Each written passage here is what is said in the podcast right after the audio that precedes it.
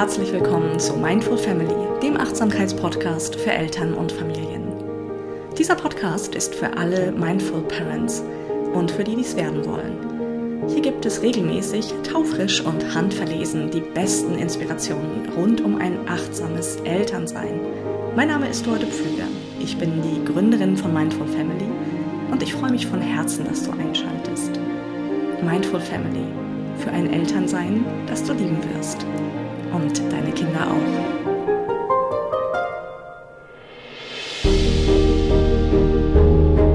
In dieser Episode geht es um die Frage, wie du dich in deinem Elternsein so richtig rundherum wohlfühlen kannst. Es geht um die authentische Elternidentität.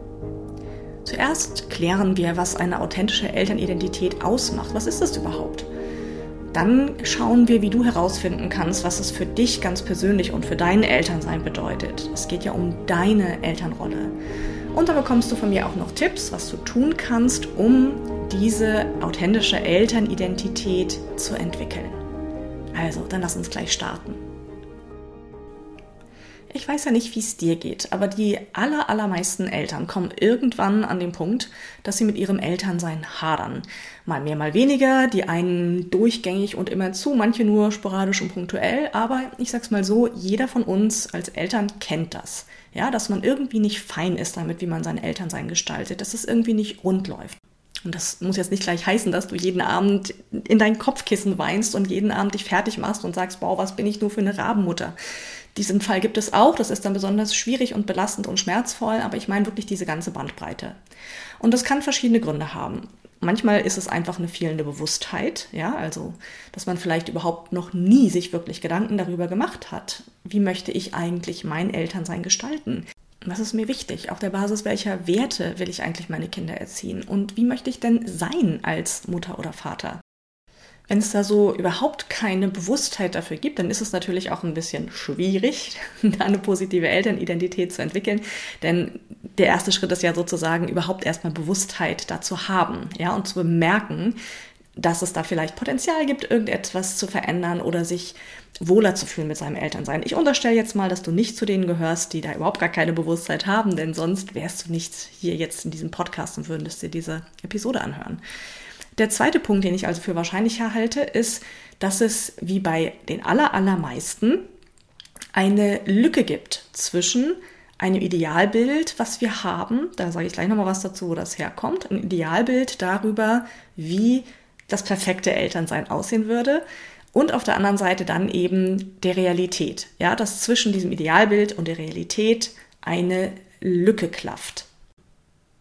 Und diese Lücke wird dann als schmerzvoll erlebt. Ja, und es wird dann einfach ein ständiger Abgleich stattfinden. Das läuft auch unbewusst ab. Da musst du jetzt gar nicht aktiv und bewusst drüber nachdenken, oh, jetzt bin ich gerade meinem Idealbild als Mutter oder Vater nicht gerecht geworden. Das sind dann so vorbewusste Prozesse. Ne? Aber du hast so ein ähnliches Bild davon. In der Realität läuft es dann vielleicht anders und diese Lücke wird dann als schmerzvoll erlebt und daraus entsteht dann dieses, also so ein diffuses Unzufriedenheitsgefühl oder so ein Gefühl auch von Überforderung ne? oder im schlimmsten Fall eben die Überzeugung, die daraus entstehen kann, ich bin keine gute Mutter. Das Problem bei diesem Idealbild ist jetzt, dass es eben ein Idealbild ist, also eine idealisierte Vorstellung davon in der Regel, wie wir unser Elternsein gestalten wollen. Und dieses Idealbild entsteht aus ganz vielen verschiedenen Aspekten. Da will ich, das will ich jetzt nur mal so kurz antippen und da nicht zu tief drauf eingehen, aber einfach, dass du so ein bisschen deine Vorstellung hast.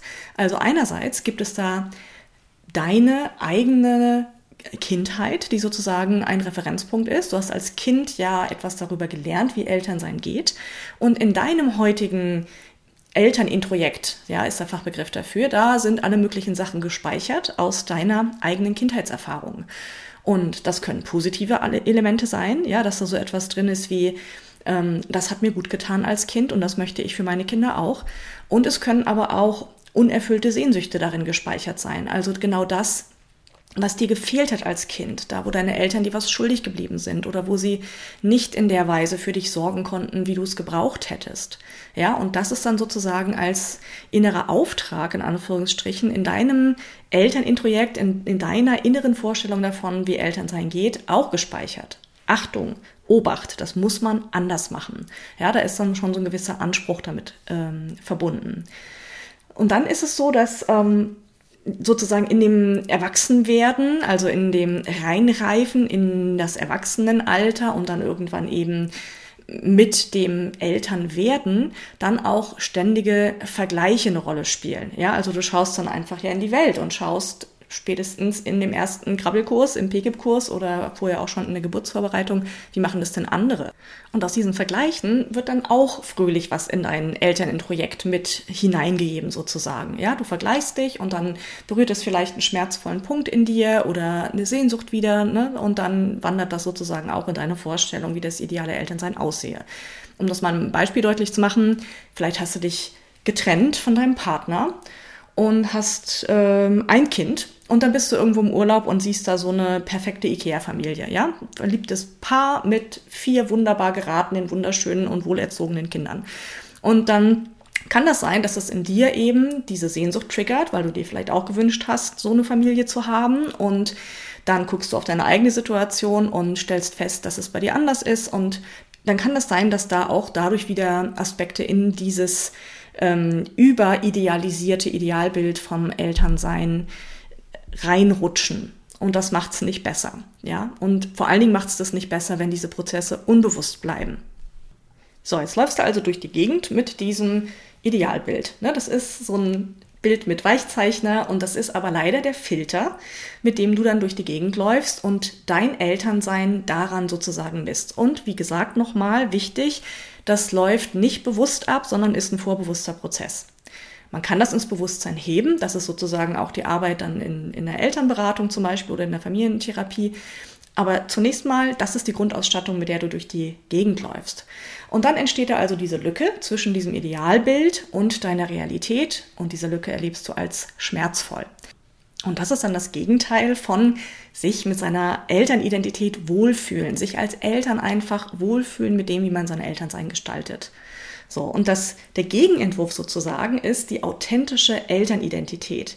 Und ganz vereinfacht könnte man es vielleicht, in, um in diesem Bild mal zu bleiben, so beschreiben. Die authentische Elternidentität wäre eine bereinigte Fassung dieses Idealbildes. Ja, also das einmal ins Bewusstsein gehoben und sich klar machen, okay, wie will ich es denn haben? Wie will ich mein Elternsein gestalten? Und dann schauen, wie du es authentisch verkörpern kannst. Ja, also ich spreche sowieso ganz gerne von diesem verkörperten Elternsein. Ne, wenn man jetzt weiß, das sind die Werte, die ich vertreten will, so möchte ich das haben.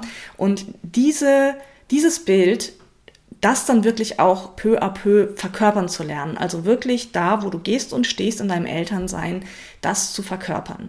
Und wenn du in diesem authentischen Elternsein verankert bist und das verkörpern kannst, dann brauchst du auch gar nicht mehr, das nur mal so in Klammern, so viel über Erziehungsratgeber nachzudenken und ganz konkret, ja, wie gehe ich denn mit meinem Kind um, wenn es Grenzen braucht und all diese Dinge, denn wenn du dein authentisches Elternsein wirklich lebst, das verkörperst, dann lösen sich ganz, ganz viele Probleme in Anführungsstrichen von ganz alleine auf. Das ist ein total interessantes Phänomen, was man beobachten kann immer und immer wieder, dass oder man kann es vielleicht andersrum nochmal sagen, du kannst noch so viele Erziehungsratgeber lesen und versuchen, da den besten Job zu machen. Wenn es da sozusagen fehlt an dieser Stelle, also wenn du eben nicht diese authentische Elternidentität hast, dann wird es trotzdem nicht gelingen, denn die Kinder spüren das, ja, die spüren die Unsicherheit dahinter oder die spüren auch, wenn du dich verstellst, wenn du Dinge lebst und versuchst sozusagen im Verhalten mit den Kindern zum Ausdruck zu bringen, die überhaupt nicht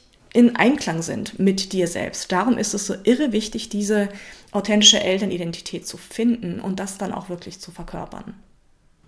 Und jetzt spreche ich noch ein bisschen über die Frage, wie findest du denn zu dieser authentischen Elternidentität? Und was kannst du tun, um sie auch wirklich zu verkörpern?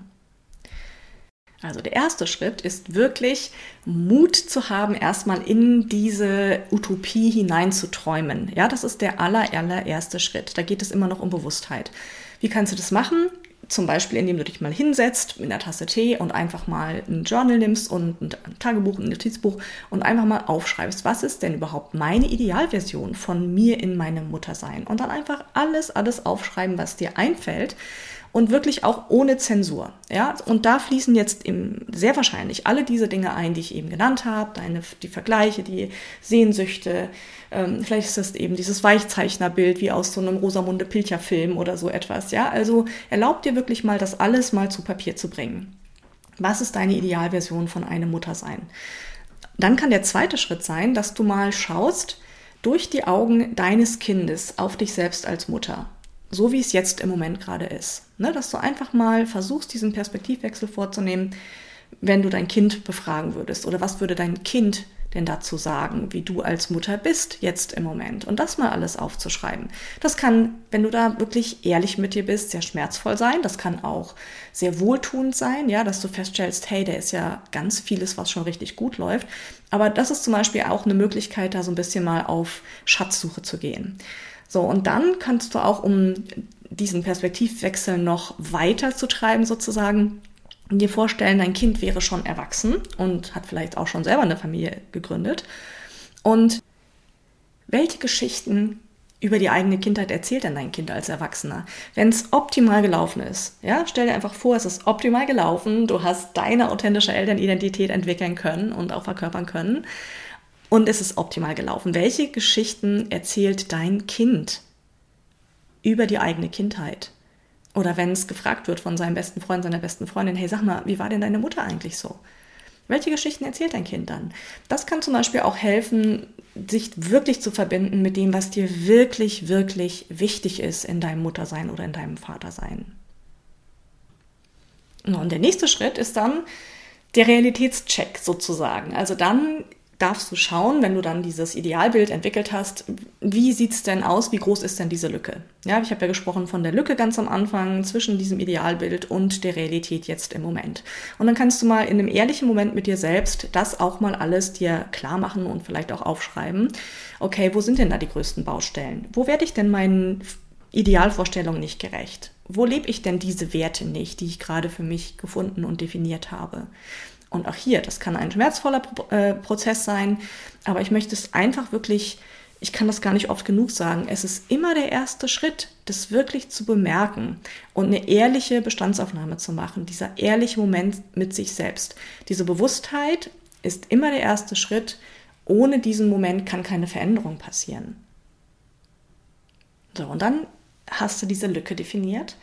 Und jetzt ist der aller, aller heilsamste und wertvollste Schritt, das kann ich wirklich aus eigener Erfahrung sagen, das Geschenk schlechthin auch der gesamten Achtsamkeitspraxis in meinem Fall, anerkennen, dass es diese Lücke gibt. Anerkennen, dass das Elternsein nicht immer rund läuft und dass du immer und immer wieder an deinen eigenen Ansprüchen auch scheitern wirst. Ja, du kannst Dinge tun, die dir helfen, diese Lücke zu verkleinern oder zu schließen. Darum geht es gleich noch, da sage ich ja gleich noch ein paar Sachen zu. Aber der allererste Schritt ist wirklich anerkennen, dass es diese Lücke gibt. Ja, es gibt ein ganz wundervolles Buch, Elternsein, die ganze Katastrophe.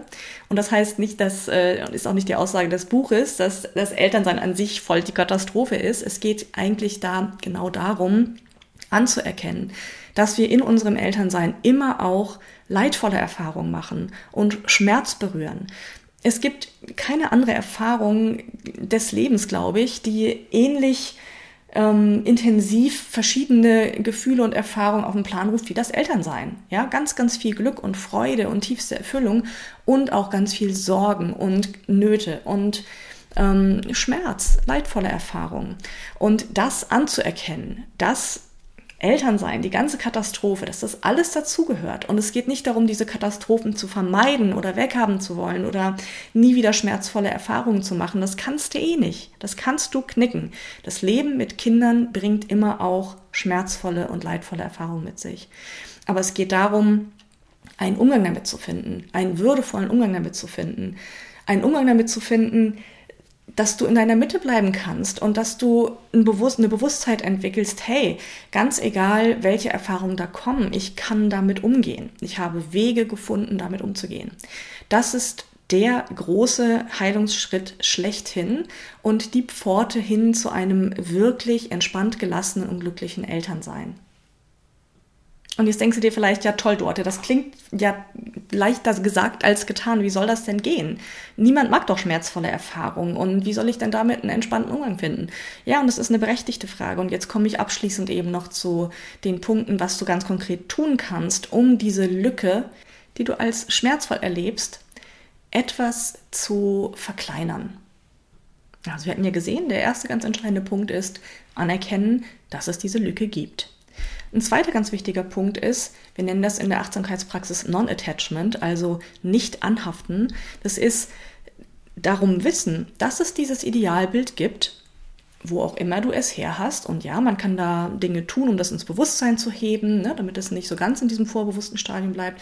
Aber dann wirklich auch diese, dieses Nicht-Anhaften üben. Das ist etwas, was wir in der familienbezogenen Achtsamkeitspraxis kultivieren und üben können. Ja, ich habe dieses Idealbild und ich kann mich davon aber auch immer wieder lösen und dieses Nicht-Anhaften üben. Loslassen von all diesen Vorstellungen, die ich, die ich habe ne, dieser Perfektionismus möglicherweise auch in mir, dieser überhohe Anspruch, den ich vielleicht an mich selber stelle, was auch immer es ganz individuell bei dir ist. Non-Attachment praktizieren. Dann ist eine weitere wesentliche Facette, Präsenz zu üben, also wirklich das Anwesendsein im gegenwärtigen Moment. Eine ganz wichtige Facette der ganzen Achtsamkeitspraxis.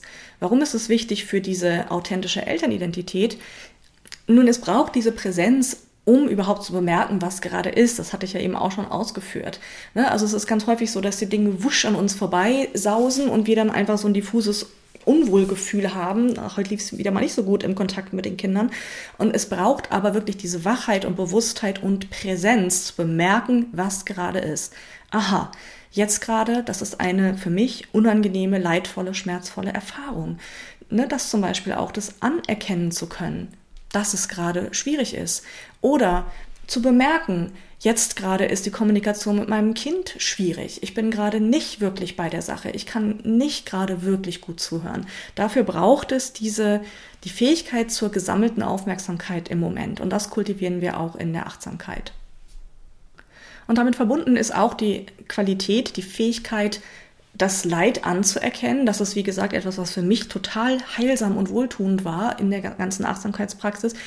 Lernen wir damit ja einen Umgang. Ja, wir üben es, das Leid auch anzuerkennen und beziehungsweise überhaupt erstmal anzuerkennen, dass wir in unserem Elternsein oder generell auch in unserem Leben immer wieder das Leid auch berühren und da einen Umgang damit zu finden. Ja, also das kann man wirklich üben und kultivieren, unangenehme Erfahrungen wach und würdevoll halten zu können, ja, und dann nicht auschecken zu müssen, auch aus dem Kontakt mit den Kindern zum Beispiel.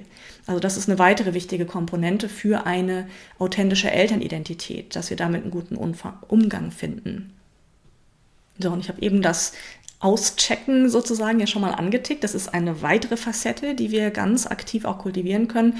Und zwar diese Reaktivität zu reduzieren. Also es kommt ein Trigger, dein Kind sagt irgendwas, macht irgendwas, deine Zündschnur ist irre kurz und du ähm, reagierst, ohne dass du sozusagen bewusst wählen kannst, wie du darauf reagierst. Ne? Das ist der Autopilotenmodus, auf dem die meisten von uns funktionieren und fahren die ganze Zeit.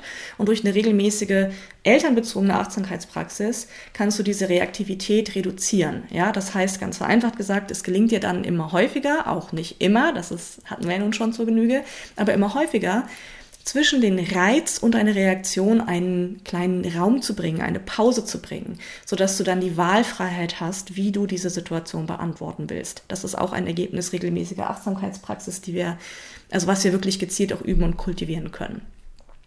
Ja, und damit einhergeht auch noch ein weiterer Punkt, Stress zu reduzieren im Körper, ganz konkret. Machen wir uns nichts vor.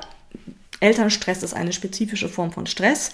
Ich denke nur mal an die ersten Jahre, die chronischen Schlafdefizite, die man da so aufbaut und das setzt sich dann in, je nachdem durch die verschiedenen Entwicklungsphasen der Kinder mit der, mit der Autonomiephase und was da alles kommt und oder später die Pubertät. Das ist auch, ne? Also es gibt Situationen, die Stress triggern und es ist eine ganz, ganz wichtige Elternkompetenz, die im Zusammenhang mit dem Entwickeln einer authentischen Elternqualität auch von Bedeutung ist, Stress im Körper zu reduzieren. Und das ist auch etwas, was natürlich ein angenehmer und super toller Begleiteffekt ist einer regelmäßigen Achtsamkeitspraxis, dass das Stresslevel in deinem Körper, was möglicherweise chronisch erhöht ist, wieder ein bisschen sinken darf. Und der letzte Punkt ist nochmal im Grunde auch sowas wie eine, wie eine Zusammenschau, aber auch eigentlich auch ein Punkt, der für sich steht. Und zwar, wenn du für dich dein Idealbild gefunden hast, ja, und weißt, wie du als Mutter oder als Vater gerne sein möchtest. Und du hast so eine bereinigte Form dieses Idealbilds dann gefunden, ne? die so ein bisschen auch an der Realität sich messen darf und ne, alles, was ich in dieser Podcast-Episode so gesagt habe. Dann kannst du ganz gezielt schauen, welche Elternqualitäten darf ich denn kultivieren, um das wirklich verkörpern zu können. Ja, vielleicht hast du aufgeschrieben oder festgestellt, du möchtest gerne geduldig sein mit deinem Kind. Und dann ertappst du dich immer wieder dabei, dass du nicht zuhören kannst und schnell ausrastest, was auch immer. Dann kannst du da sozusagen ein Feld für dich definieren kannst sagen, schau mal, ich möchte gerne Geduld kultivieren. Ich möchte gerne diese Haltung der Achtsamkeit kultivieren. Ja, da könnte ich jetzt noch tausend Beispiele nennen, das wird jetzt aber hier zu weit führen. Ich denke, du kriegst den Punkt. Ne? Also du stellst fest, so wäre ich gern, das ist mein Idealbild. Das möchte ich gerne verkörpern. Was fehlt mir denn da? Und dann gibt es ganz wunderbare Übungen und Tools tatsächlich auch aus dem Mindful Parenting und dem, der familienbezogenen Achtsamkeitspraxis, um nach und nach diese Elternqualitäten zu kultivieren, die es braucht, um das dann tatsächlich auch zu verkörpern. So, ich hoffe, du hast jetzt so ein bisschen eine Vorstellung davon bekommen, wie das gehen kann, ja, wie du zu deinem authentischen Elternsein finden kannst, zu einem Elternsein, mit dem du dich rundherum wohlfühlst. Und ich kann das gar nicht oft genug betonen und immer und immer wieder sagen. In meinem Leben hat wirklich die Begegnung mit der familienbezogenen Achtsamkeit einen riesigen Unterschied gemacht und hat so viel Heilung gebracht auf so vielen Ebenen. Und heute kann ich sagen, dass es nicht nur meinem Elternsein zugute gekommen ist und der Patchwork-Situation, in der ich lebe, wo ganz, ganz viel äh, äh, Konfliktpotenzial ja auch enthalten ist, ne, wenn man da nicht mit Bewusstheit irgendwie gestalten kann. Das kann ich einfach wirklich nicht oft genug sagen. Das ist ein Geschenk. Und wenn dich das interessiert und wenn du denkst, wow, da würde ich auch gerne mal mich mehr mit beschäftigen, mit einer familienbezogenen Achtsamkeitspraxis, dann lade ich dich ein, einfach mal auf meine Homepage vorbeizuschauen, www.mindfulfamily.de und da kannst du dich dann gerne mal umschauen, welche Möglichkeiten es gibt, diese familienbezogene Achtsamkeitspraxis zu lernen und in den eigenen Familienalltag zu integrieren. Es gibt einen Mindful Family Kurs, das ist ein acht Wochen Kurs, wo du ganz systematisch und fundiert diese elternbezogene Achtsamkeitspraxis beigebracht kriegst und üben darfst. Ähm, das ist zum Beispiel eine Sache, da kannst du dich gerne auf eine Warteliste eintragen, damit du informiert wirst, wann der nächste Kurs startet. Und wenn du dir aber denkst, nee, um Gottes Willen, acht Wochen, das ist mir echt too much jetzt gleich für den Anfang, dann kannst du gerne auch schauen, ich habe ein ähm, Mindful Family Starter Kit zusammengestellt wo du dich orientieren kannst und da so ein bisschen Einstieg finden kannst. Da drin gibt es ein paar Informationen und einen Strauß an Basisübungen und die Idee dieses Starter-Kits ist dir so ein bisschen einfach einen Eindruck zu vermitteln, wie konkret das aussehen könnte, wenn du nicht gleich so einen vollständigen Kurs zum Beispiel buchen möchtest. Ähm, dieses Starter-Kit findest du unter bit.ly slash Mindful Family Roadmap in einem Wort und alles klein. Aber ich verlinke das auch nochmal hier in den Show Notes, dass du das alles finden kannst, wenn dich das interessiert. So, und dann bleibt mir jetzt nur noch, mich zu bedanken für deine Aufmerksamkeit und vielleicht schaltest du ja bei der nächsten Episode auch wieder ein. Es wäre mir eine Freude.